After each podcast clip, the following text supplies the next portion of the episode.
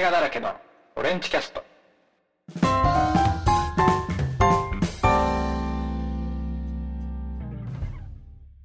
はい、どうも、オレンジです、えーこの番組は聞き流せる映画ブログをコンセプトに、えーどこにでもいる映画ファンのオレンジが、まあ、映画にまつわる様々な内容を語っていくポッドキャスト番組です。はい、というわけで、今回は、えー2006年に公開された、トム・クルーズがプロデュースするスパイアクションシリーズの第3弾ですね。えーミッション・インポッシブル3について、えーなるべくネタバレなしで、なしで、えー簡単に、えーお話をしていこうかなと思います。はい。で、えーミッション・インポッシブル3はですね、まあ、監督は、えースター・トレックいや、えーまあ、スター・ウォーズエピソード4、えーあーエピソード7ですね、えーフォースの覚醒など、えー数々のブロックバスター作品を手掛ける、えー J.J. エイブラムスです。はい。で、本作はそんな JJ、えーまあ、JJ って愛称で呼ばれてたりするんですけども、えーそんな JJ の初監督作品となっています。はい。で、まあ、オファーまでの経緯っていうのは、えー JJ がですね、制作していたスパイドラマ、えーエイリアスを、まあ、トム・クルーズが鑑賞して、えー JJ に可能性を感じたためっていう、えー経緯があるみたいです。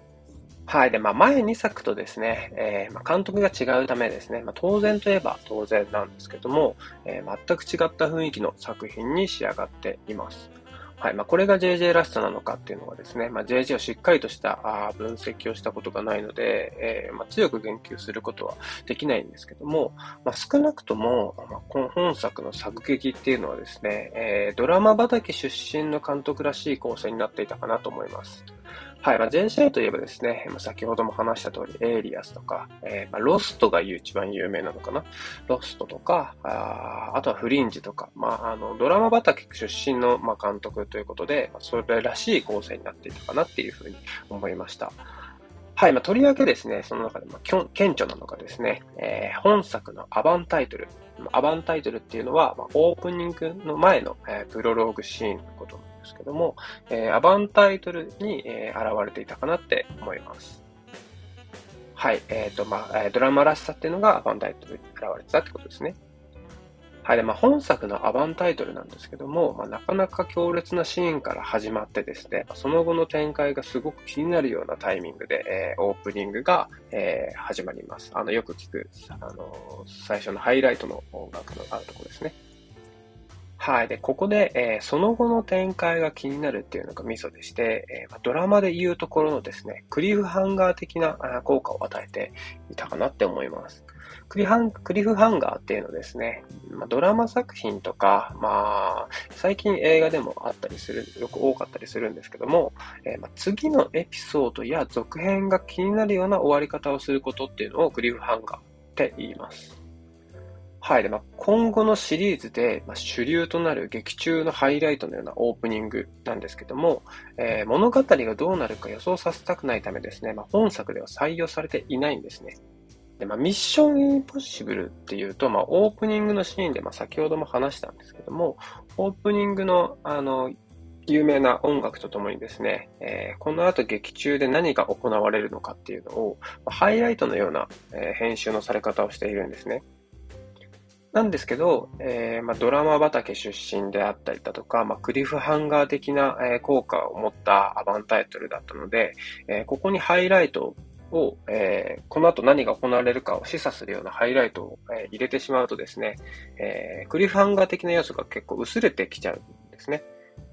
はい。まあ、というわけで、え本作は、あそういったあハイライト的なオープニングっていうのが採用されていなかったんだと思います。はい。で、あとはですね、えー本作はですね、まあ、イーさんの私生活っていうところを、まあ、深掘りした作品でして、まあ、こちらも人間描写を得意とするドラマのノウハウならではのものなのかなっていうふうにも、えー感じました。はい。でまあ、ドラマは、まあ、映画よりもですね、まあ、バジェットが少ないことから、各エピソードで、まあ、派手なシーンを作れるわけではないですね。なので、まあ、いかに登場人物に魅力を持ってもらうかっていうのが、まあ、ドラマを、えー継続させるポイントになってくるのかなっていうふうに考えています。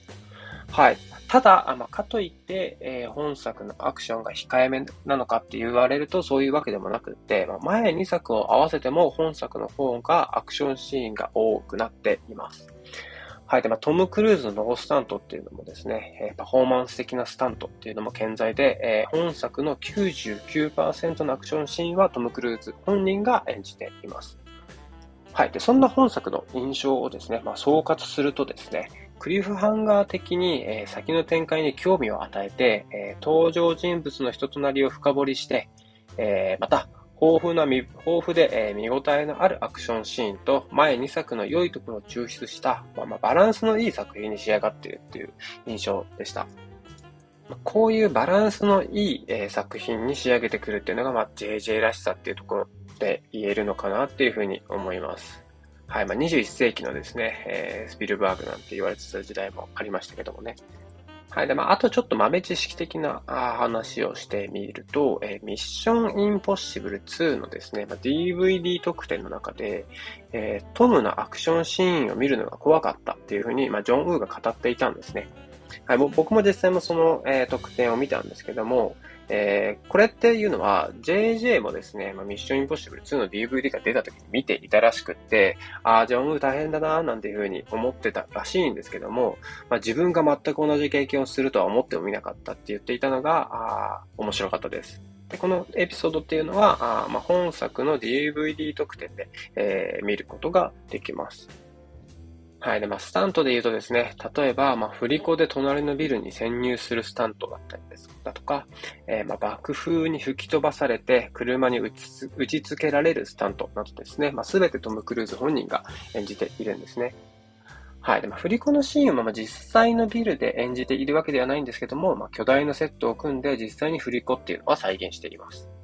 はい。で、まあ、そんな映画のために、まあ、危険なスタントを辞さないトム・クルーズなんですけども、えー、車を避けながら、えー、道路を逆走するスタントだけはですね、えー、まあ、今後極力やりたくないというふうに語っていました。はい。っていうのも、まあ、他の派手なアクションに比べれば、まあ、結構地味なものではあるんですけども、えー、その危険度ではですね、かなり高くって、えー、これっていうのは、まあ、ドライバーとの信頼関係がないとあできないスタントだったのかなというふうに